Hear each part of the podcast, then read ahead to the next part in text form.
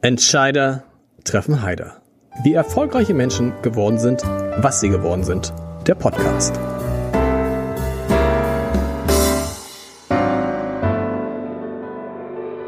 Herzlich willkommen, mein Name ist Lars Heider und in Hamburg, da kann man mit, in Bussen und Bahnen nicht mehr mit Bargeld bezahlen. Das Deutschland-Ticket eilt von Rekord zu Rekord. Die S-Bahnen werden immer größer, leider aber auch immer wieder mal bestreikt. Und die, die Fern- und Regionalbahnen, habe ich gelernt, können gar nicht pünktlich fahren, selbst wenn sie es wollten. Es gibt also sehr viel zu besprechen. Deshalb freue ich mich heute auf zwei Gäste äh, in Hammer Brooklyn, live vor Publikum, auch zwei Gäste, die dazu was sagen können, nämlich die Chefin des HVV, Anna-Theresa Korbut, und Hamburgs Verkehrssenator Agnes Tjax. Äh, wir zeichnen das hier auf, freue mich sehr. Vielen Dank. Erste Frage, wie sind Sie beide heute hergekommen? Heute? Ja. Zu Fuß. Unser Büro ist keine zehn Minuten von hier. Und sonst, haben Sie, haben Sie einen Dienstwagen als HVV-Chefin? Nein. Ihr Dienstwagen ist groß und Sie teilen sich den mit. Äh mein Dienstwagen ist sehr interdisziplinär. Das sind U-Bahns, große rote S-Bahnen, das sind Mojas, das sind Roller, mehr im Sommer und alles, was da draußen so verfügbar ist. Herr Tjag, bei Ihnen ist ja immer, man weiß es, Sie kommen überall, wo Sie hinkommen, mit dem Fahrrad. Heute Fahrrad, ja. Also ich bin heute mit dem Fahrrad gefahren, ich komme aus Altona, ich bin diese Woche äh, Strohwitwer, muss man sich um die Kinder kümmern und ähm, das geht am schnellsten. Und heute, ich weiß nicht, alles äh, war bisher immer gut, aber war der Radweg auch geräumt.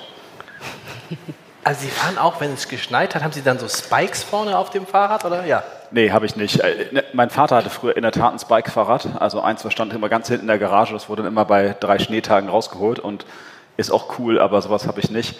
Ähm, heute Morgen bin ich gefahren zum Rathaus, zum Senat, ähm, im Schneetreiben, ehrlicherweise, weil es einfach schön ist. Es ist nämlich ganz toll, wenn der Schnee so noch knackt oder den Reifen Fahrrad zu fahren, finde ich. Die letzte Woche, als es ähm, na, etwas schwieriger war, bin ich in der Tat Bus gefahren. Ich fahr, bin Dreierbuskunde sozusagen. Sind Sie der einzige Senator, der keinen Dienstwagen hat? Der einzige Senator ja, der aber nicht, es gibt im Senatskollegium, also unter den Staatsräten auch ähm, äh, Kollegen ohne Dienstwagen. Und Sie haben mir neulich erzählt, in Ihrer Behörde, wenn einer da kommt und einen Dienstwagen haben will, dann kriegt er ein Deutschlandticket. Ja, ist fast das Gleiche. Oder? E etwas konkreter, also meine Behörde hat ach, ungefähr 300 Mitarbeiter und ein Auto, ein E-Fahrzeug, aber es ging jetzt darum, um die Geschäftsführung der großen öffentlichen Unternehmen, die wir führen und das bedeutet Hochbahn, äh, Hamburg-Holstein, HVV und da gibt es bei der Stadt so eine Möglichkeit, dass man sagen kann, ähm, ja, willst du einen Dienstwagen oder willst du sozusagen so ein Mobilitätspaket? Und ich sage mal so, wenn man ein großes öffentliches Verkehrsunternehmen führt wie die Hochbahn, dann sollte man sich für das Mobilitätspaket entscheiden und selber Kunde. Äh, Sie lächeln ein bisschen. Ich sage mal, das war früher anders. Ne? Also das ist so, dass früher die Leute mit äh, Dienstwagen und Fahrrad gefahren worden sind, die dafür gesorgt haben, dass die Busse und Bahnen pünktlich fahren sollen. Und ich halte das grundsätzlich nicht für den richtigen Ansatz, sondern gerade bei den Unternehmen ist mir das wichtig, dass man eben auch ähm, quasi selber Kunde und selber Nutzer ist, und zwar Dauernutzer ist. Das war Henrik Falk äh, aus Bergedorf, äh, das ist Anna-Theresa Korbut und jetzt Robert Henrich eben auch hauptsächlich mit der U-Bahn an der Stelle. Und das ist einfach wichtig, um da selber das Erlebnis und das Gefühl zu haben. Und deswegen sage ich mal, weiß nicht, bei Ihnen war das Herr Bill, also mein Staatsrat, der Sie eingestellt hat, aber ich gucke den immer tief in die Augen und sage, es gibt zwar zwei Optionen, aber eigentlich doch nur eine. Gut, das ist geklärt. Fangen wir mal an. Ich habe, bevor ich heute hier kam, habe ich mit meinen Eltern gesprochen, habe dann erzählt, wo ich bin. Meine Eltern, mein Vater ist gerade 84 geworden, hat gesagt, du musst mit denen sprechen. Was ist da schiefgelaufen mit den Prepaid-Karten? Ja. Das ist die eine Frage. Und die andere, und warum muss das überhaupt sein? Warum kann man das, wieso können wir denn nicht mehr äh, mit ganz normal wie früher mit Bargeld bezahlen? War das eine Frage? Das sind zwei Fragen. Von meinem Papa. Okay, dann zum Geburtstag. Zum Geburtstag. Mhm. Dann, wann hatte er Geburtstag? Äh, Sonntag. Alles Gute nachträglich. Dankeschön. Ne, Wenn es der letzte Sonntag war. Also, der HVV hat jetzt auch diesen großen oder ist diesen großen Schritt gegangen, ähm, den Bargeldverkauf in Bussen jetzt auf Hamburger Boden rauszunehmen. Dafür gibt es einen wirtschaftlichen Grund, Das mag einem Kunden erstmal egal sein oder einer Kundin, das ist nachvollziehbar. Aber das Hantieren mit Bargeld in Bussen, die ganzen Abläufe dahinter, auch, sage ich mal, dieses Anstehen von Kunden für den Busverkauf, Verlangsamung der Taktung und so weiter. Es gibt schon Gründe dafür, jetzt auch vor, dem, äh, vor der Zunahme des ganzen Verkehrs, dass man sagen muss, irgendwann muss man sich aus so, einem, mhm. aus so einer Welt zurückziehen. Das fällt in Deutschland immer recht schwer aus, das ganze Thema Bargeld. Wenn man in die skandinavischen Länder schaut, ist das durchwegs einfacher. Da ist man eher irritiert, wenn einer mit Kleingeld daherkommt. Das ist hier natürlich anders, aber wir haben eine Möglichkeit gesucht, wo wir jeden, auch Ihren Vater, sehr gerne hier weiterhin auf der Reise mitnehmen wollen. Äh, wir haben natürlich total digital affine Kunden, für die das kein Thema ist. Ja, die gehen dann gerne auf unsere HVV Switch App oder auf die anderen Alternativen, unsere Automaten, die dann halt da sind. Aber für die, die das nicht wollen oder nicht können, nicht möchten, sich damit nicht auseinandersetzen wollen, haben wir ein sehr breites Netz an, an Beschaffungsmöglichkeiten von unseren heißgeliebten Prepaid-Karten, ähm, die wir jetzt sehr großzügig im Markt verteilt haben, aufgesetzt. Eine aufladbare Karte, die halt jeder Kunde sich beschaffen kann und damit dann im Bus bezahlt. Aber das ist interessant, das war tatsächlich so, dass Sie überrascht waren, wie viele diese Prepaid-Karten haben wollen, weil sie waren in einigen Bereichen nicht zu bekommen, richtig? Nein, das ist vielleicht ein falscher. Also überrascht sind wir nicht, weil wir ja wissen, wie viele Kundinnen wir da draußen ja. haben und wir sehen natürlich, also es ist nicht zu erwarten, dass auf einmal alle sagen, na Mensch, jetzt gibt es auf einmal die App, jetzt lade ich mir die runter. Also das sieht man ja, dass das Kaufverhalten von Menschen ähm, ändert sich nicht plötzlich. Wir hatten vielleicht in der Verteilung der einzelnen Karten mal gewisse Engpässe. Wir arbeiten hier mit Retails zusammen, die haben einfach einen anderen Verteilungsmechanismen, aber da haben wir sehr schnell nachgesteuert. Wir haben aktuell 150.000 Karten im Zugriff, 60.000 sind davon im Markt. Also ich glaube, da ist für jeden mindestens eine zu haben. Sie haben gerade gesagt, es hat einen wirtschaftlichen Vorteil. Kann man den in Zahlen ausdrücken? Was spart da? Weil das ist ja für uns alle interessant, weil ja das, was der HVV nicht erwirtschaften kann, am Ende aus Steuergeldern kommt. Oder kann man sagen, was, was sparen wir durch den Verzicht auf äh, Bargeld? Ja, wir sparen über drei Millionen Euro dadurch. Im Jahr? Im Jahr. Und wir haben eine Situation, dass, ähm, ich will mal sagen, in Hamburg merken wir das noch nicht so stark, aber in Berlin ist es gerade 6% des Busangebotes aus dem Markt genommen worden von der BVG, weil es einen Fahrerinnen- und Fahrermangel gibt. Mhm. Und die Fahrer müssen ja zum Beispiel, bevor sie jetzt ihre Schicht beginnen, müssen die eine Kasse machen, wenn die Bargeld dabei haben. Und die müssen danach auch eine Kasse machen und dafür, dass sie äh, im Schnitt 10 bis 13 Tickets so in so einem Hochbahnbus pro Tag verkaufen. Das heißt, wir bezahlen Leute, die wir eigentlich haben wollen, um das zu tun, wofür sie angestellt sind, nämlich Bus fahren. Ähm, und das sollen sie auch machen, ähm, dafür, dass sie Bargeldhandling beispielsweise machen. Und das ist eine knappe Ressource Personal momentan. Das ist ein, das ist ein großes strategisches Thema. Und das ist beispielsweise einer der Gründe, warum das richtig ist. Ein zweiter Grund ist, es ist dadurch natürlich auch weniger Bürokratie. Sie müssen mhm. ja nicht nur sozusagen das Bargeld im Bus haben, Sie müssen noch das ganze Bargeldhandling im Hintergrund haben. Und wir müssen gucken, dass wir ähm, ganz viele Prozesse deutlich verschlanken. Ich will mal ein Beispiel geben. Anna-Theresa Korbut hat, ich weiß nicht, was wir hatten, 50 Zeitkarten jetzt zu einem Deutschlandticket gemacht. Das ist Bürokratieabbau. So, wir haben dieses Deutschlandticket im Profibereich komplett digitalisiert. Warum? Wir haben 200.000 Profitickets pro Jahr ausgegeben.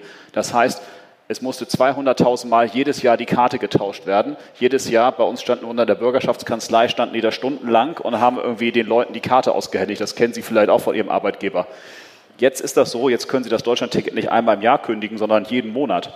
Das heißt, diese 200.000 Malvorgänge würden vielleicht jetzt 500.000 Vorgänge pro Jahr sein. Wenn Sie das nicht digital machen, dann ersticken Sie irgendwann in Bürokratie. Und wenn Sie dann das sehen, können wir halt die Ressourcen dann nehmen, um weitere Prozesse zu verbessern. Ich will mal ein Beispiel geben. Wir wollen ja irgendwann die Schülerfreifahrt dieses Jahr einführen. Das muss natürlich auch ein möglichst digitaler Prozess sein. Aber dafür brauchen Sie auch Ressourcen, um den zu organisieren. Wir könnten noch besser werden bei dem Thema wie organisieren wir den Prozess für die Menschen, die im Leistungsbezug sind? Der könnte auch digitaler noch werden. Das heißt, es gibt wirklich viel zu tun mhm. und Sie können dadurch die Ressourcen, die da frei werden, auch besser in die anderen Projekte äh, allokieren, die wirklich auch sehr, sehr viele Menschen betreffen, also Hunderttausende, ähm, weil da muss man was machen und man kann nicht alles gleichzeitig tun. Kann man auch sagen, wie viel, wie viel Menschen dadurch frei werden, um sinnvollere Dinge zu tun? Kann man, weil wir kommen ja zu dem Punkt, äh, können wir auch gleich drüber sprechen, Sie werden wie alle Schwierigkeiten haben, Personal zu finden, auch Busfahrer zu finden. Das heißt, perspektivisch hilft es ja, wenn man möglichst wenig Busfahrer braucht, weil man die sowieso nicht bekommt in den nächsten Jahren. Richtig? Auf jeden Fall. Ich sage mal, für mich sind das nicht nur Busfahrer. Das ist eine ganz, ganz wichtige Zielgruppe. Aber wir haben das Gleiche bei, bei S-Bahn-Fahrern, bei U-Bahn-Fahrern. Wir haben aber auch das Gleiche, und das darf man nicht vergessen, Digitalisierung erfordert auch bestimmte Kompetenzen. Entwickler, Entwickler am Markt sind unheimlich ja. schwer zu bekommen. Das heißt, man muss eine sehr gute und starke Entwicklungstruppe haben. Und jetzt kann ich mir überlegen, ob ich die 30, 40 Leute, primäre Entwicklungsstand läuft in den Vertriebskanälen bei uns in der, über die Hamburger Hochbahn. Jetzt kann ich mir überlegen, ob die damit beschäftigt sind, 100 einzelne Ticketsorten abzuspeichern jedes Mal, ja, und diese Daten durchlaufen zu lassen oder ob das auf Knopfdruck jetzt mit einer Zeitkarte geht. Und diese Energie, da geht es nicht darum, wie viele Leute setze ich frei, das ist für mich, sondern ja ich will ja, dass der dann nimmt und mir dann meine Schulprozesse zum Beispiel so digitalisiert, Dataschnittstellen aufbaut, damit wir am Ende des Tages, wir haben über 200.000 Schülerinnen in Hamburg, die einfach in einen anderen Zugang, schnelleren Zugang. Ich möchte nicht, dass die Eltern ins Sekretariat rennen, vom Sekretariat sich einen Stempel holen, damit in die Servicestelle rennen, dort am Monat, also da werden wir nicht fertig. Absurd eigentlich, wie lange wir das gemacht haben, ne? Ja. ja, wirklich absurd. Und übrigens absurd übrigens auch, das ist also, ich, ich habe das ja gefeiert eben, weil das, glaube ich, das erste, das erste große System ist, dieses Tarifsystem, von dem man dachte, es lässt sich nicht äh, sprengen und es ließ sich doch sprengen. Und meine Hoffnung ist, dass das vielleicht irgendwann auch äh, die Finanzämter sich zum Beispiel als Vorbild, äh, als Vorbild so, Solange wir nicht die Finanzämter sprengen, sondern Nein, aber, aber, das ist ja das Interessante. Offensichtlich geht es so. Unser Leben kann auch ganz. Ich, also ich habe nichts ja. so abgefeiert in den vergangenen, äh, seit es Deutschland-Ticket gibt, wie das Gefühl, in irgendein Gefährt zu steigen ohne sich Gedanken zu machen müssen über ein zum Teil ja A, B, B, A, A, B, C und äh, Kurzticket und sonst was alles. Also es funktioniert. Ich war auch sehr stolz, als ich das erste Mal in Leipzig das Deutschland-Ticket äh, am Messegelände fahren konnte. Aber ich will vielleicht noch mal einmal kurz an dem, ähm, nur damit man noch mal versteht, wenn man sieht, was wir vor der Brust haben, ne? Im, im Digitalisierungsbereich. Wir haben die HVV Switch App als eine Mobilitätsplattform. Das kennen Sie wahrscheinlich. Aber was wir noch nicht integriert haben, ist zum Beispiel das Stadtrad. Was wir noch nicht integriert haben, wäre zum Beispiel sowas wie Hansa-Taxi. Und zwar nicht, weil wir das nicht wollen, sondern weil das einfach noch nicht dran war, weil wir es noch nicht geschafft haben. Wir haben beispielsweise zwei Apps, also wir haben mehr als zwei Apps, aber zwei Kern-Apps, eine HVV-App und die Switch-App. Natürlich muss das strategisch gesehen irgendwann mal eine App sein. Wir haben jetzt das Thema Schülerfreifahrt mit einem digitalen Prozess. Ähm, wir wollen insgesamt eigentlich die ganze App sozusagen in die Zukunft entwickeln und, sagen wir nochmal, grafisch, optisch erneuern und viel mehr Funktionen haben. Das heißt, Sie sehen einfach, wir haben ganz viele äh, Prozesse vor der Brust und da ist es eben wichtig, dass man dafür auch den Kopf frei hat, weil dann hat man nämlich die Möglichkeit, auch wirklich die Revolution zu machen. Und es ist eben nicht nur die Revolution, einfach überall einzusteigen. Es ist für uns intern wirklich auch die Revolution, eben nicht mehr diese 50 oder was Zeitkarten zu haben, die dann alle wieder verwaltet äh, werden müssen. Und es haben sich jetzt bei, es gibt so die Jahresschlussversammlung der Handwerkskammer, der Handelskammer in Hamburg und alle haben sich über Bürokratie beklagt. Und das ist hier wirklich mal ein Beitrag für sinnvollen Bürokratieabbau auf großer Skala. Und das muss man auch mal kurz feiern, weil sonst vergessen wir das nämlich immer, dass das auch passiert. Und, absolut. Und Sie sagen das, und das, da macht man sich ja als Kunde, der in Hamburg ist, gar keine Gedanken. Dann kam das Deutschlandticket und dann hat man gesagt, jetzt ist doch jetzt egal, ob ich jetzt DB Navigator oder HVV Switch oder was auch immer nehme. So, und da habe ich gelernt mit Ihnen, für Hamburg ist das gar nicht egal. Nein, das ist auch nicht egal. Warum also, nicht? Warum ist es nicht egal für Hamburg, ob ich jetzt mein Deutschlandticket bei der Deutschen Bahn in der App hole oder in der HVV-App? Das hat zwei Gründe. Also erstens hätte ich die Kunden gerne bei uns. Das hat was mit Kommunikation zu tun. Ne? Also wie können wir helfen, wie können wir kommunizieren, wie können wir miteinander sprechen, wie können wir Logins vereinfachen und Co. Ne? Wenn der Kunde immer springen muss zwischen, ich habe es im, im, Navigator drin und dann muss ich mir ja trotzdem noch, kann ich dort die Auskunft nehmen oder die in der, in der HVV-App. Es macht Sinn, das aus einer Hand zu bedienen. Und das Zweite, wir haben eine ähm, sehr interessante Finanzierungslogik im mhm. ähm, ähm, Deutschland-Ticket jetzt auch für das letzte Jahr gehabt, wo es im Anbeginn hin, Anbeginn hieß, jeder, der das Ticket verkauft, darf die Einnahmen behalten. So, und wenn man im HVV-Segment kauft, also in unseren Servicestellen oder über die Apps gekauft hat, dann ist das Geld im HVV verblieben und verlief dann hier über unseren Einnahmenaufteilungsging. Und damit geht dann auch äh, ein großes Thema mit an Hamburg. Ist es an den DB Navigator gegangen? Geht es in einen anderen Pool? von dem wir für 23 nichts abbekommen. Mhm. Darf ich noch eine Ergänzung machen, weil mhm. wir, wir versuchen nämlich als HVV das Deutschland-Ticket maximal kundenfreundlich umzusetzen. Und genau da haben wir auch einen Vorteil, den fast keine andere hat. Wir haben nämlich die Starterkarte. Das bedeutet, wenn Sie zum Beispiel heute, was haben wir heute, 15., 16. Januar, irgendwie sowas, wenn Sie heute jetzt Ihr Deutschland-Ticket kaufen würden in der Switch-App, zahlen Sie ja auch nur anteilig die letzten Tage im Januar, also die letzten verbliebenen 15 Tage oder was wir da haben noch im Januar. Das heißt, Sie zahlen ungefähr die Hälfte.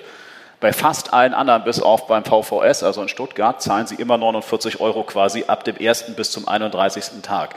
Und das ist natürlich eine viel kundenfreundlichere Umsetzung und wir könnten uns da auch noch viel mehr vorstellen. Problem ist, wir müssen uns da immer mit, ich sag mal, allen anderen einigen. Aber genau das ist das eben, weil es auch dem Kunden was bringt, wenn er das Deutschland-Ticket bei uns kauft. Aber theoretisch, das ist ja so, immer verbessern, wenn ich Quatsch erzähle, theoretisch kann jeder, könnte jeder in Deutschland sein Deutschland-Ticket beim HVV kaufen. Ja, ist so ist es. So und ist da es. hätten wir auch nichts dagegen. Aber kann man damit dann nicht werben und sagen, guck mal bei uns?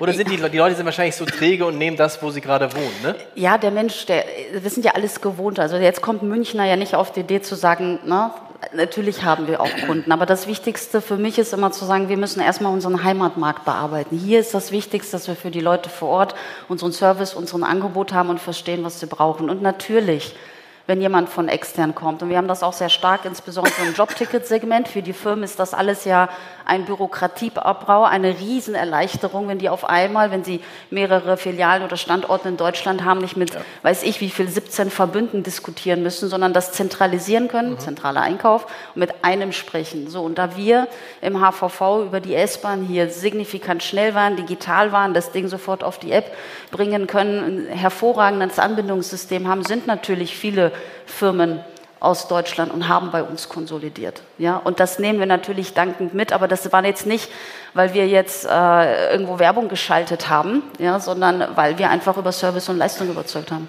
Wie viele Menschen im HVV-Gebiet haben denn jetzt ein Deutschland-Ticket? Wir haben fast die 900.000 Deutschland-Tickets. Wir sind bei 899.000 und die letzten drei Ziffern habe ich vergessen. Und, und in Hamburg kann man sagen, dass ich glaube 38 Prozent der Bevölkerung ja haben ungefähr, also etwas über 38 Prozent der Bevölkerung haben ein Deutschland-Ticket und in Berlin sind es 31 Prozent etwa, in Bremen 15. Das ist immer gut. Wenn, das ist immer gut. Stadt, Flächenländer das ist, ist eine andere Kiste. Ist andere, genau. Und die anderen 62 Prozent, was machen die? Kriegt man, also was, was ist so ein Ziel? Gibt es so eine Zielmarke, die sagt, wir möchten in so und so vielen Jahren, gibt es ein Ziel? Nämlich, wie ist das Ziel? Also wir haben natürlich einen Absatzmarkt. Ne? Wir haben ja eine kontinuierliche Befragung am Markt draußen, die permanent durchläuft und uns sagt, wie viel Restpotenzial hast du noch. Also es gibt ja kein 100 Prozent. So, und wir sind wirklich schon ganz weit oben. Ja? Und wenn ich jetzt für den HVV, wie gesagt, 900.000, wenn wir uns, also, aber das ist jetzt wirklich so geschossen. Ne? Also wir haben noch Luft nach oben, aber so viel wird es nicht sein. Ja, weil irgendwann ist der Markt erschöpft. Mhm. Wir haben ja auch Hausaufgaben im Bartarif zu erledigen. Bei uns hat jeder Dritte mittlerweile im Gebiet, wir haben die, ein Deutschlandticket, wir haben die höchste Dichte in Deutschland, also Deutschlandticket pro Bevölkerung. Da sollen alle anderen mal erstmal nachkommen. Und äh, für unsere Aufgabe wird es sein, das zu halten. Ja, und das entsprechend im Service ein Angebot dann auch abwickeln zu können. Also wir haben so viele Abos wie noch nie. Mhm. Ja. Das heißt, höher, höher geht es nicht? Doch, ein paar 10.000 geht noch. Okay, aber, aber so 40 Prozent ist dann Schluss. Ja, ich weiß nicht, ob man es ganz genau, aber sag mal, wir haben das, das ist ja eine Marktforschung, die das sagt, ja. die kann das nicht ganz genau schätzen, aber es ist nicht mehr äh, der Markt. Wir haben schon sehr viel vom Marktpotenzial tatsächlich abgerufen, was man dann für 49 Euro und das Produkt auch tatsächlich ähm, ähm, abrufen kann. Wir werden natürlich, wenn wir den Schülerfreifahrt anbieten, einen neuen großen Abo-Boost dann in Hamburg Klar. haben, aber das ist natürlich dann ein bisschen anders gelagert. Um mal zu sagen, was war die bisherige Bestmarke des HVVs an Abonnenten?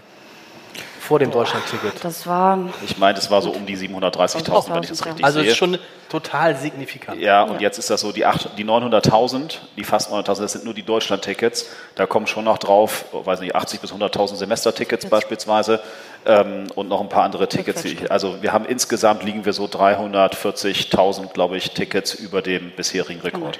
Was sagen die Marktforscher, wenn das Deutschland-Ticket gar nichts kosten würde? Hätten dann alle eins? Nein. Nee. Das, das also was, was, könnte man maximal erreichen, wenn es kostenlos wäre? Also wir sehen, naja, wenn man es kostenlos einfach machen würde, würde man wahrscheinlich einfach einsteigen. So. Ähm, Stimmt, da müssen wir gar kein Ticket mehr haben. Genau. Wir sehen, wenn ich das richtig mitgeschnitten habe, ist das so, in Berlin gibt es ja die kostenlose Schülerfreifahrt, die Sie aber ähm, sozusagen beantragen müssen trotzdem, äh, weil es ja nur für Berlinerinnen und Berliner ist. Deswegen brauchen Sie trotzdem, müssen Sie irgendwo hingehen und sich da ein, einen Schein holen und das sind etwa 90 Prozent. Allerdings auch nicht im ersten Jahr, sondern das hat sich dann sozusagen so nach und nach äh, aufgebaut. Und ist diese Diskussion, die gab es ja auch mal in Hamburg, zu sagen, was ist eigentlich, wenn wir, den, wenn wir 365 Euro im Jahr machen, also 1 Euro pro Tag, oder wenn wir es kostenlos machen, hat sich diese Diskussion jetzt mit der Einführung des Deutschlandtickets ein für alle Mal erledigt? Ja, ja ich glaube, dass diese Diskussion sich erstmal deswegen auch erledigt hat, weil wir sehen ja auch ähm, andersrum, wenn wir das jetzt klug machen als Republik, dann begreifen wir das Deutschlandticket als die Basiskarte in allen Ländern und in allen Kommunen weil das eben das Deutschlandticket ist. Und dann macht es nicht Sinn, so wie das andere Bundesländer machen, darunter noch mal ein individuelles Landesangebot zu machen, weil sie dann ja das komplette Konstrukt letztlich unterlaufen. Ähm, und dann sind sie letztlich auch nicht solidarisch. Und wenn ich das so offen sagen darf, ist es auch für ihre Finanzierung selbst nicht klug, weil sie dann ja die Zuschüsse des Bundes, die sie für das Deutschlandticket bekommen, obwohl der Bund verfassungsmäßig für den Nahverkehr gar nicht zuständig ist, gibt er immerhin 1,5 Milliarden Euro äh, nicht bekommen. Mhm. Dass man auch nochmal sagt, wie viel äh, schießt die Stadt dazu, damit das äh, Angebot aufrechterhalten kann? Also wir prognostizieren für das Jahr 24, das ist ja das erste volle Jahr, ähm, dass wir für das Basisangebot Deutschlandticket 120 Millionen Euro dazu schießen. Der Bund nochmal 120 Millionen Euro. Und dann kommen quasi die Sonderangebote in Tüdelchen, also das, äh, das Schülerticket für 19 Euro, das äh, Sozialticket für 19 Euro nochmal obendrauf und das kostet dann nochmal ein paar 10 Millionen, das habe ich jetzt nicht direkt im Kopf. Viele sagen, oh, mal sehen, wie lange es das Deutschlandticket zu diesem Preis geben wird. Diese 49 Euro sind ein besonderer Preis, weil, muss man nicht erklären, 49 Euro, was anderes als 51 Euro.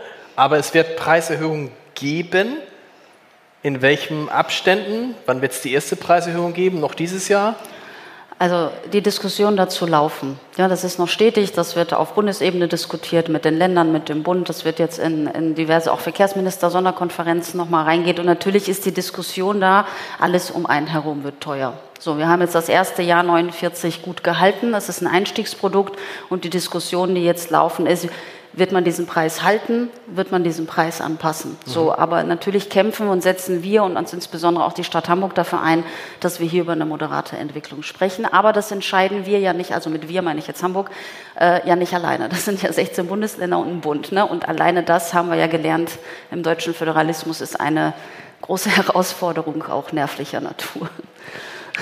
Aber die, es gibt immer noch Skeptiker, die sagen, hm, hm, hm, aber an sich ist das Deutschlandticket nicht mehr wegzudiskutieren oder äh, doch? Ich glaube am Ende nicht. Aber ich möchte auch sagen, also ich sage mal so, äh, die Freundschaft zum Deutschlandticket ist auch unterhalb der Verkehrsministern unterschiedlich groß. Mhm. So, und, ähm, wer, hat denn was, wer, wer hat denn was dagegen? Weil das ist doch eigentlich äh, total im Sinne aller Menschen, weil die das ist ja eine, auch der, eine der Maßnahmen, ich erzähle immer gern vom Kollegen, der aus Kiel kommt, der sagt, ich liebe die Politik dafür, weil ich habe im, im Spare im Jahr zweieinhalbtausend Euro.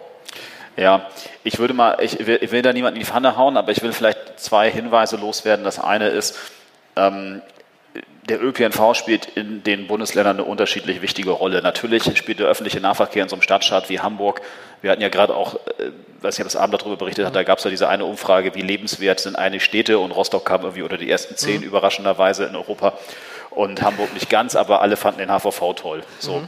Und ähm, das hat natürlich einen anderen Impact, als wenn sie jetzt irgendwo auf dem Land leben. Ich muss, muss man einfach fairerweise dazu sagen. Und das äh, zweite Thema war, ähm, dass es natürlich auch Länder gibt, die haben einfach eine andere Haushaltslage. So, das muss man fairerweise ja. dazu sagen und das kostet Geld. Das kostet auch viel Geld, das muss man dazu wissen. Und natürlich hat man, wenn man die Kostenentwicklung anguckt, bei 6% Inflation, Sie alle kennen die Energiepreise bei sich zu Hause, Sie wissen, was so Tarifforderungen sind. Ähm, das, das muss man erstmal abbilden können und auch abbilden wollen. So, und äh, dann gibt es natürlich, ich sage mal, auch noch Parteien, die vielleicht den ÖPNV auch nicht ganz so doll gut finden wie die Grünen.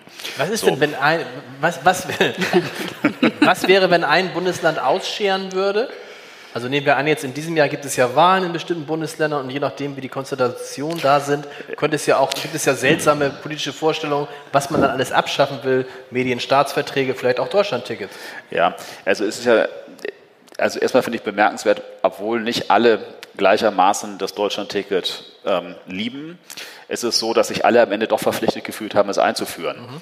Und ähm, das zeigt ja schon, dass der Druck relativ groß ist, weil natürlich wir ja jetzt auch mit, ich weiß nicht, was haben wir insgesamt jetzt 11 Millionen Abonnenten, das ist natürlich schon eine Zahl, die davon jetzt auch tatsächlich profitiert und alle würden einen schon angucken und sagen, was macht ihr da eigentlich? Und es gab jetzt ja einen, vielleicht als Beispiel, einen Landkreis, der kurzfristig ich glaube in Sachsen-Anhalt, der Stände. kurzfristig ausgestiegen ist und der wurde dann wieder eingestiegen, sag ich mal.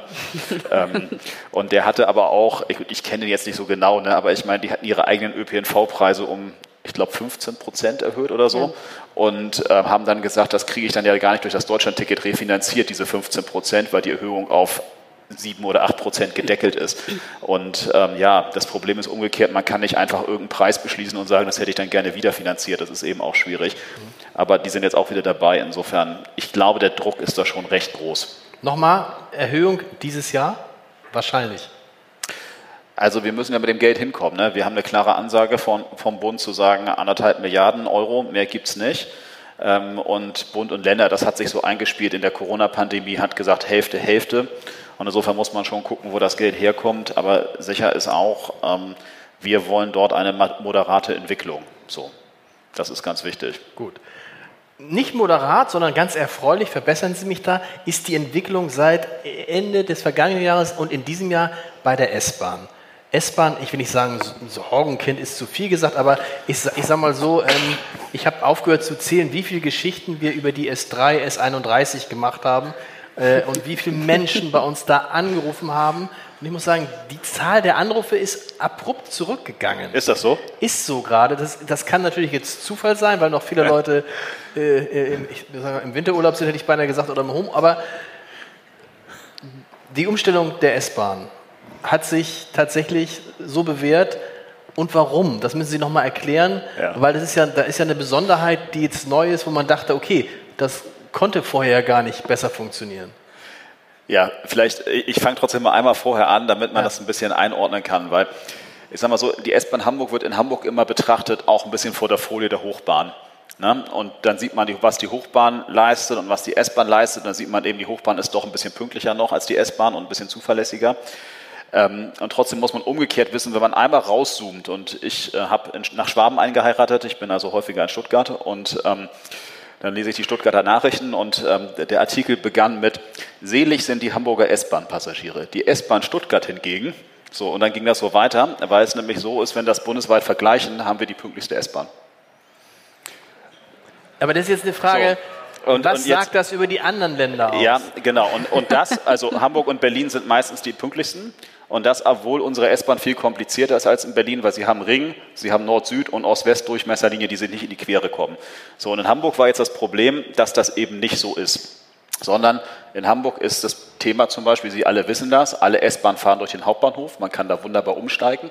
Aber wir hatten zum Beispiel das Problem, dass vorher, dass alle Linien wegen dieser S1, S11, S2, S21, S3, S31 vom Hauptbahnhof immer gekreuzt sind. Das heißt, sie haben immer die doppelte Gleiskapazität rausgenommen. Und jetzt haben wir das eben nicht mehr. Und deswegen haben Sie, wenn Sie S3 fahren, um das jetzt mal als konkretes Beispiel zu nehmen, haben Sie bestimmt schon mal gemerkt, Hammerbrook, die S-Bahn fährt raus und wartet erstmal auf der Brücke, bis sie in den Hauptbahnhof einfahren kann. Das ist genau dieses Thema, alle Gleise sind besetzt, die kommen da nicht rein. Und dadurch, dass wir dieses quasi entwirrt haben und sie nur noch entweder oben oder unten rumfahren können, haben sie einfach mehr Platz da. Und dasselbe haben wir in Altona gemacht. Da haben vorher drei Linien gestoppt quasi. Jetzt ist das nur noch eine Linie, das entlastet einfach so einen Bahnhof. Und der letzte Punkt, Neugraben, das ist mir ein ganz besonderes Anliegen. Sehr viele Menschen fahren in Neugraben los. Dort sind früher die, ähm, die was sind das gewesen? Ich glaube, die S31 wurde dann auseinandergebaut. Äh, geflügelt nennt man das, also in zwei Teile zerlegt. Der eine Teil ist dann weitergefahren und immer wiedergekommen. Und deswegen hatte man einen sogenannten, Achtung, ganz technisches Unwort, Behängungsausfall. Das bedeutet, dass die S-Bahn nicht mit so vielen Wagen fährt, wie eigentlich vorgesehen ist. Aber jetzt ist das so, dass wir dieses Auseinanderbauen und Zusammenbauen nicht mehr machen, sondern es fährt einfach immer der Zug mit zwei Triebwagen, also der Vollzug durch und der Langzug fährt da los. Und schon haben wir nur noch 20 Prozent des sogenannten Behängungsausfalls. Um das mal zu übersetzen, im letzten Monat äh, haben wir 4.300 Fahrzeugkilometer da nicht fahren können, statt in dem Vergleichsmonat vor einem Jahr waren es 23.000 Fahrzeugkilometer. So, und dazu kommt noch, dass die Züge länger sind und bis zu 1500 Menschen transportieren Genau. können. Das hilft. Ähm, was dann nicht hilft, ist, und da würde ich mich fragen, wie Sie das eigentlich finden, wenn dann irgendwie die Lokführer immer wieder streiken. Es ist ganz, für Hamburg ganz okay ausgegangen. Äh, aber äh, wie, wie blicken Sie da drauf, Frau Korbut, wenn die, dann die GDL ähm, no, vergangene Woche drei Tage und jetzt sagt äh, Herr Fünf Wieselz- ne? sagt er, jetzt geht's noch, wir sind noch nicht fertig, wir gucken noch mal, ob wir noch mal länger streiken. Ja, ich habe jetzt auch schon irgendwie wieder Gerüchte gehört, dass sie sich da ja anschicken, Ja. äh, jetzt über einen längeren Zeitraum zu gehen. Schauen Sie mal, jeder hat so seine Verhandlungspolitik. Und man kann da jetzt drüber streiten, ob man die vom Herrn Weselski äh, fair, angemessen und auf Augenhöhe betrachtet. Und Sie merken schon an meinem Kommentar, dass ich das nicht so sehe. Ich war ja selber mal Mitglied sieben Jahre bei der Deutschen Bahn und habe das hautnah erleben dürfen, damals im Nahverkehr, im Fernverkehr. Leiden tun am Ende die Kunden. Ähm, und wir sind natürlich mit der S-Bahn auch davon betroffen. Ich finde das jedes Mal großartig, wie es die S-Bahn schafft, mit diesen Widerungen auszugehen. Ich glaube, jetzt sind wir ein Drittel des Angebots gefahren. Da nochmal ganz großen Dank dafür. Das funktioniert immer. Irgendwas fährt, man bleibt nicht stehen, man bleibt nicht liegen. Und ähm, ganz ehrlich, wenn man das nicht gut findet, wir haben eine Stimme im Volk, dann müsste man eigentlich dem Herrn Weselski auch mal sagen, dass er an der Zeit nicht mal übertreiben soll, sondern sich auch an den Verhandlungstisch setzen Ich glaube, es interessiert ihn nicht, oder? Wen schon- ihn, ja, das kann Ja. sein, aber ich glaube, der geht jetzt eh bald in Rente. Ne? Ich glaube, der hat noch acht Monate. lange Dann kann es eigentlich nur noch besser werden. Sie haben es angesprochen. Sie, sind, Sie waren bei der Deutschen Bahn und Sie haben mal in einem Gespräch äh, so ein bisschen Einblicke gegeben, als ich mich als, als leidenschaftlicher Bahnfahrer, aber eben als auch als jemand, äh, für den die Bahn viele Leidenschaft gesagt hat. Kritischer Bahnfahrer, würde ich es, sagen. Es, es, es ist schwierig und Sie haben gesagt, es ist fast ein Wunder, dass es überhaupt so funktioniert, wie es funktioniert, weil die Bahn relativ viele, müssen Sie mal erzählen, relativ viele Wagen losschickt, obwohl sie weiß, dass da die Türen sich nicht öffnen lassen, die Klimaanlage nicht funktioniert, das Bistro nicht geht, weil die Alternative wäre, gar keinen Waggon zu haben. Genau. Ja, das hat natürlich was auch mit der Verfügbarkeit. Jetzt kann man lange darüber reden, wieso wird da, geht da überhaupt was kaputt. Ja, und jetzt kann man über Investitionszyklen und Beschaffungen reden. Das lasse ich mal alles außen vor, ja, weil es ist jetzt, man muss es nehmen, wie es ist. Und dieses System Eisenbahn ist 20 mal komplexer als Fliegen. Und Sie haben es gerade selber gesagt, 1500 Leute steigen am Hauptbahnhof ein, wenn der S-Bahn kommt. So, für, Sie brauchen zehn kleine Flugzeuge dafür, die in Hamburg landen, damit Sie die gleiche Kapazität an Menschen von A nach B bewegen. So, und da geht es mir jetzt gar nicht um CO2, sondern es geht einfach nur um Produktionsmasse. Und jetzt schauen Sie sich mal das Image eines, eines S-Bahn-Lokführers an und den eines Piloten, ne, mit seinen, wissen Sie, ne, Sternchen da oben drauf. So, und das ist einfach nicht korrekt. So, und das System ist hochkomplex, das kann nicht ausweichen, das ist auf den Schienen. Man muss sich irgendwann überlegen, fährt der ICE oder der Nahverkehr mit einer geschlossenen Toilette, ja oder nein? Und das ist kein Defizit, der sicherheitsrelevant ist. So, und ich fahre lieber, es ist immer wichtiger, dass es betriebsbereit ist und fährt. Ist das schön für den Kunden? Nein. Darf die Toilette kaputt sein? Nein. Oder die Tür oder was auch immer, oder das Bordbistro. Jeder saß bestimmt mal in dem ICE, wo das Bordbistro defekt war, dann kommen sie mit so einem kleinen Klüngelwegelchen und kriegst kalten Kaffee. Ist das schön? Nein. Muss man das beheben? Ja. Ja, aber man fährt auch ja eine Masse an Zügen da draußen. Man ist nicht der Einzige. Es gibt rote Züge, es gibt gelbe Züge, es gibt blaue Züge und so weiter und so fort. Und alle gebunden an ein Schienensystem. Und das wissen wir auch ausreichend aus der Presse bedient, was ja gerade nicht so intakt ist. Ähm, die Deutsche Bahn hat viele Hausaufgaben. Ich beneide keinen Menschen dafür, aber ich glaube, man weiß oder ich weiß, dass sie wissen, was wir tun müssen. Sie leben ja in Österreich und ich war neulich in Österreich und bin dann von Innsbruck gefahren und stand in Innsbruck am zugegebenermaßen kleinen Hauptbahnhof und guckte auf die Anzeigetafel und dachte, irgendwas stimmt hier nicht. Warum war pünktlich? Nee, nee, weil es war kein einziger Zug, es war bei keinem einzigen Zug eine Verspätungsanzeige. Ja. Etwas, was man ja aus, beim Hauptbahnhof, also das ist ja so, man nimmt sich ja heute, heutzutage nimmt man sich ja auch Züge, bei denen eine Zugbindung ist, weil es völlig egal ist, weil man weiß, kommt eh 20 Minuten später und dann ist die Zugbindung aufgehoben. Wer es nicht kennt, äh, funktioniert eigentlich fast immer. Was ist in, Öst was ist in Österreich anders? Also auf jeden Fall mal die, die Netzdichte. Also erstmal, also Anzahl Fahrzeuge pro, pro Schienenkilometer, das ist dort nicht so vollgepackt wie bei uns. Das ist mal so der, der, einer der technischen Gründe. Ähm, aber es ist auch, dass Österreich von seinem Grundverständnis in der Zusammenarbeit mit den österreichischen Bundesbahnen seit 40, 50 Jahren einen Friedensvertrag hat und das auch mit einem großen Zuschuss an Geldern, auch gemessen an dem am BIP, was dort einfach rein investiert wird, in einem kontinuierlichen Finanzierungsausbauplan setzt. So, der ist regierungsunabhängig, der ist auch meinungsunabhängig, der ist gesetzt. So, und der Bezug von einem Österreicher zu seiner ÖBB, das ist etwas, worauf man stolz ist. Ich weiß nicht, wie viele von Ihnen stolz auf die Deutsche Bahn sind und froh sind, das mit den Steuergeldern mit zu unterstützen. In Österreich ist das ein, ein Nationalstolz, der dazugehört. Das betrifft den Fernverkehr, den Nahverkehr, das betrifft die innerstädtischen Bereiche genauso. Ja, viele schauen immer nach Wien und sagen, ah, der ÖPNV ist da so toll wo ich sage, ja, man hat da konsequent seit vielen, vielen Jahrzehnten äh, daran gearbeitet. Und ähm, das merkt man dann halt. Ne? Das Gleiche ist auch in der Schweiz, obwohl die noch den Vorteil haben, dass die so viel Reservematerial haben, dass die haben es dann mit dem Franken ein bisschen einfacher. Ist so, ne? Also wir sind irgendwie, wir waren immer stolz auf unsere Autos. Ehrlicherweise waren wir, glaube ich, immer stolz auf die Bahn. Ähm, waren wir immer stolz auf die Bahn? Nee. Oh doch, früher. So. Also ich lese immer dieses Plakat, sie fährt und fährt und fährt und fährt, egal bei welchem Wetter und alle sind immer stolz, dass es mal so gewesen war. Mhm. Aber ich glaube, der Punkt ist letztlich, den Anna Korbut gemacht hat, man muss, wenn man ein gutes Basissystem will, muss man auch das Kleingeld in die Hand nehmen, um es zu bauen. So, und das ist einfach so klar wie nur irgendwas. Das gilt im Übrigen auch für unsere eigene Infrastruktur. Also wenn wir mehr Züge nach Harburg fahren lassen wollen, was wir wollen, dann brauchen wir mehr Infrastruktur. Das müssen wir ausbauen. Das kostet 400 Millionen Euro. Das Geld muss man in die Hand nehmen oder man kann es nicht machen. So machen wir deswegen und das muss man, ich werde ja immer nicht müde, auch mal den Bundesverkehrsminister zu loben. Ähm, das muss man einfach lassen. Wir werden die Investitionen in die Deutsche Bahn in den nächsten Jahren verdoppeln, weil das ist das, was man tatsächlich braucht und hinkriegt. Das muss man auch fairerweise dazu sagen, um das Schienennetz besser zu machen. Mhm. Und ja, man muss Geld in die Hand nehmen. Und ehrlicherweise, ich meine, wir haben 4000 Milliarden Euro Bruttoinlandsprodukt. Wenn wir ein Sondervermögen von 100 Milliarden beispielsweise machen würden, ja, ich meine, was ist das dann? Das ist dann zweieinhalb Prozent des Bruttoinlandsproduktes und wir hätten eine heile Bahn. Also ich meine, ich finde das eigentlich einen ganz guten Deal so. Aber das dauert ein bisschen. Ich hatte neulich Volker Wissinger auch in diesem Podcast ja. und er sagt, in 15 Jahren, in 15 Jahren ist der, ist der, ist der Investitionsschau, wenn alles läuft, gut aufgehoben. Bis dahin, es ist wie es ist. Ne? Also äh, ja, aber das ist das Problem. Also man muss ja, in Wahrheit, man redet ja viel über die Schuldenbremse und eigentlich ist, ist das ja auch Schulden. Ja, wenn man nicht in die Infrastruktur investiert, verliert das Volk an Vermögen, das Volksvermögen. Mhm. Das sind ja quasi Schulden, die sie nicht merken, bis sie irgendwann merken, ich bin bei 53 Prozent Pünktlichkeit. So, und wenn man jetzt 20 Jahre lang nichts gemacht hat, dann braucht man in Wahrheit auch 20 Jahre, um das wieder aufzuholen. Das ist leider auch so. Das sind diese langen Zyklen der Infra Strukturinvestition.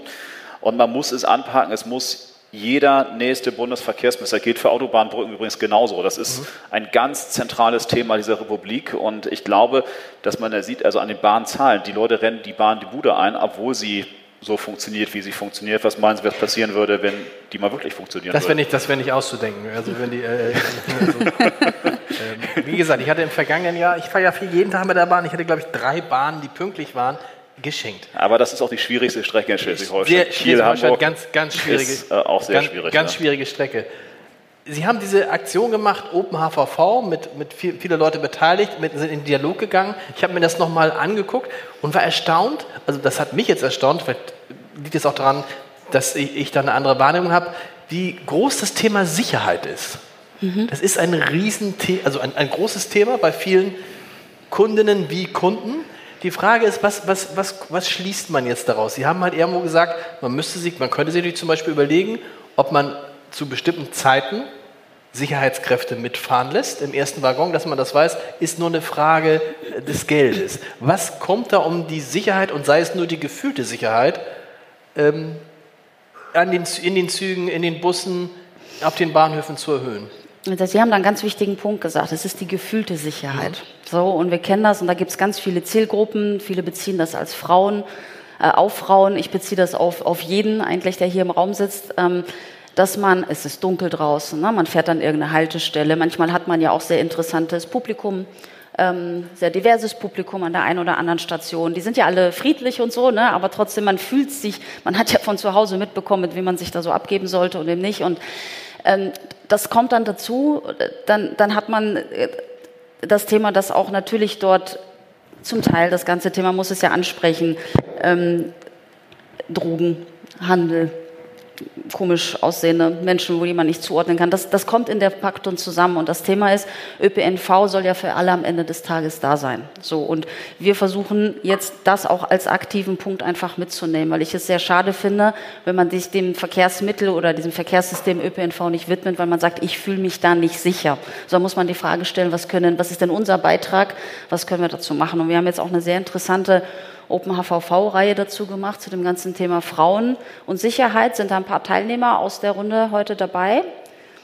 Ja, ein paar Hände. Ein paar, genau. sind, ja, und wir laden ja zu jedem, zu jedem Exponat knappe 10 bis 15 Teilnehmer. Da haben wir es speziell auf Frauen bezogen, Teilnehmerinnen ein. Und da holen wir uns mal das Feedback wirklich von den Leuten, die dieses System nutzen. Weil wir können ganz viel Marktforschung machen und Kundenbarometer und hast du nicht gesehen und Leserbriefe und wer da was erzählt. Aber wir möchten das, und das ist ja auch die Reihe damals vor zwei Jahren entstanden, als großes Anliegen von mir zu sagen, hey, wir müssen ja eine Interaktion mit dem Kunden haben. Und das ist nicht nur die, die in der Servicestelle oder dann am Beschwerdetelefon Telefon ist, sondern wir möchten uns da in einen konstruktiven Raum bewegen. So, und da entsteht dann sehr viel Feedback. Das sieht man auch später dann in der Ausstellung. Was kommt dann von den Leuten zurück? Und das hören wir uns an. Und da geht es wirklich um Zuhören und miteinander verstehen. Was ist denn jetzt wirklich das Thema? Und das sind was, jetzt. Was wünschen die sich denn? Was wünschen die sich? Eine Möglichkeit der Interaktion. Ich gebe mal so zwei, drei Beispiele. Ne? Dann kommen sie rückwärts so, ich hätte gerne eine, eine, Nottaste, dass ich mich mit dem ah. Lokführer oder so verbinden kann. So, der andere sagt, ich möchte gerne abends oder spät nachts ab 22 Uhr, ich fange dann von einer Veranstaltung nach Hause, wissen, dass es einen Waggon gibt, wo Sicherheitspersonal mhm. drin sitzt, mich da reinsetzen kann und weiß, da ist jemand, an dem ich mich halten kann. So, dann gibt es welche, die sagen, ich habe eine lange Buslinie nach weiß Gott wohin, ein bisschen außerhalb, ein bisschen dunkel, ein bisschen nicht beleuchtet. Ne? Und dann gibt es diese langen Bushaltestellen, Abschnitte, lass mich doch entlang der Linie doch da bitte direkt raus, da muss ich dann nicht mehr um die Ecke mhm. gehen. Das sind ja Kleinigkeiten. Natürlich ist das für ein System, weil wir mal sagen, wir sind ein Massenbeförderungssystem, da müssen ein Massenbeförderungssystem umstellen.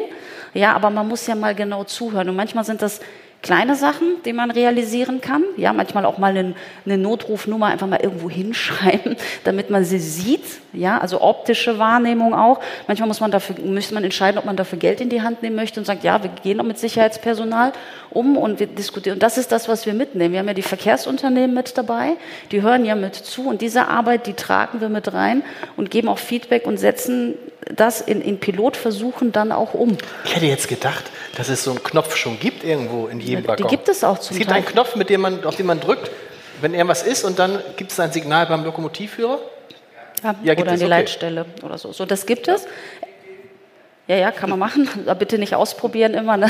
Das ist dann, äh, wenn wirklich was ist. Und aber man, man, man sieht es nicht. Es ist ja ein Wahrnehmungsthema oftmals. Genau. Also wie oft passiert einem das, dass man dann auch manchmal irgendwo sitzt und sagt, ach, hing das da schon immer? Ja, also oder war, die, war das Plakat immer schon da und hätte also das ist ein Wahrnehmungsthema und wenn man diese Sachen nicht sieht, dann muss man überlegen, wie man sie sichtbar macht oder wie man auch darüber spricht. Nur weil ich was hinhänge, ich muss ja auch tu Gutes und sprich darüber und vielleicht müssen wir auch stärker in der Kommunikation werden, ja, um das Thema anzusprechen. Aber es ist dann immer so sensibel, wenn ich sage, ich stehe für Sicherheit, dann kommen wieder 17 Fragen, ach ist nicht sicher.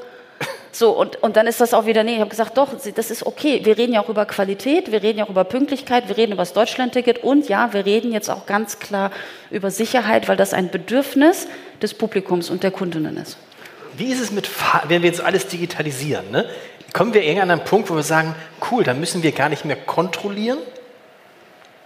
Kann man irgendwann auch die, auf die Fahrkartenkontrolle verzichten, weil man an einen Punkt kommt, wo man sagt, also könnte man. ähm, ähm, es gibt ja schon Systeme, die gehen über äh, Gesichtserkennung. Ich glaube, das kann man an der Stelle sofort beenden.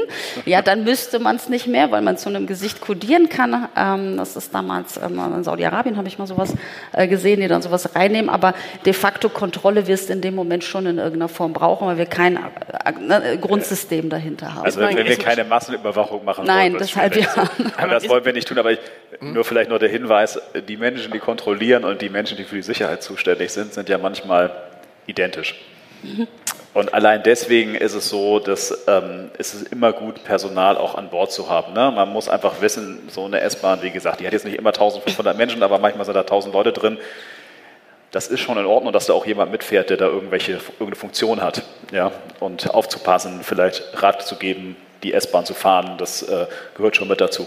Ist es auch nur eine gefühlte Wahrheit, dass ich das Gefühl habe, es wird quasi gar nicht mehr kontrolliert? Also ich kann mich nicht erinnern, wann ich zuletzt in einem, ich bin einmal in einer S-Bahn kontrolliert worden, das war nicht so schön, aber ähm, in einem Bus kann ich mich nicht erinnern in den letzten fünf bis zehn Jahren. Ja, da, dann, dann, würde ich sagen, Glück gehabt. Ja, ja? wollte ich auch gerade ähm, sagen. Ja. Weil, nein, nein, weil das nämlich schon so ist. Also ich sag mal, während Corona, da gab es ja auch mal irgendwann die Aussetzung der Kontrolle und äh, das Abo wurde auch freigestellt.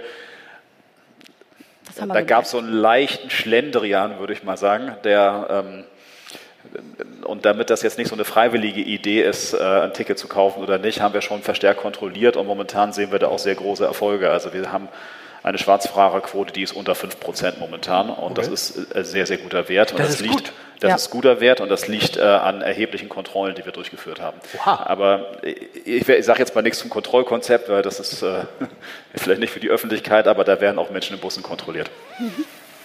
Unter 5% ist schon gut. Ja, ist gut. Das ja. Ist ja relativ, wir müssen ja gucken, wir reden über wie, von, von welcher, wir reden von am Tag äh, äh transportierten Fahrgästen. Zwei Millionen über zwei. Zwei Millionen unter 5 Prozent, kann ich jetzt nicht ausrechnen, aber es sind ganz schön viele Leute. Ja, aber sie erwischen ja nicht. Das ist ja auch. Die erwischen die, aber es ist ja interessant, dass dann also jeden Tag ein paar ja? 10.000 Leute schwarz fahren. Ja, natürlich. Ne? Und sie können sich ja, überlegen, genau deswegen ist auch so wichtig, dass kontrolliert wird. Also das meine ich auch sehr ernst. Das ist ja. nicht mhm. etwas, weil am Ende des Tages ähm, zahlen alle Menschen, die das System nutzen, dieses System. Und deswegen ist es schon auch, ähm, sage ich mal, eine Gemeinschaftssolidarität, dass jeder zahlt und dass die Verkehrsunternehmen auch nachhalten, dass jeder zahlt. Aber nochmal, das ist ja, ich habe es jetzt mal schnell ausgewertet, 80, 90.000 Leute, die schwarz fahren jeden Tag. Wenn es unter, also wenn zwei, zwei Millionen Fahrgäste unter 5 Prozent, also irgendwie um 4 Prozent, das ist ja eine irre Zahl. Ja, das geht ja, ja auch ganz schnell. Ja. Also wie, ich meine, das ist ja nicht, ich unterstelle niemandem was Böses, aber mal so eine Haltestelle mit dem Bus und bevor ich mir da was rausgefriemelt habe und so, das sind ja nur 100 Meter und so. Ne? Also das passiert ja in der Form. So, und jetzt muss man es auch noch ein bisschen revidieren. In den 5% sind auch Leute dabei, vergessener Fahrschein, also oder mhm. Deutschlandticket nicht irgendwie was. So, ne, das kann man noch ein bisschen äh, runternehmen. Aber wir sind hier in, und das ist ja immer, immer der, mein Benchmark, wo ich schaue, sind wir hier in einem bundesweit normal verträglichen Bereich.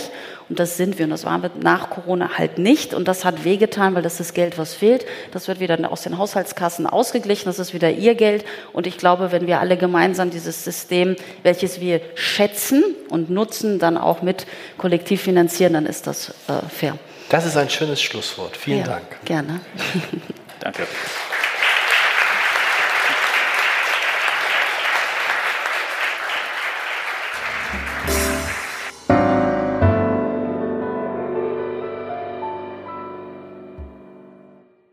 Weitere Podcasts vom Hamburger Abendblatt finden Sie auf abendblatt.de slash podcast.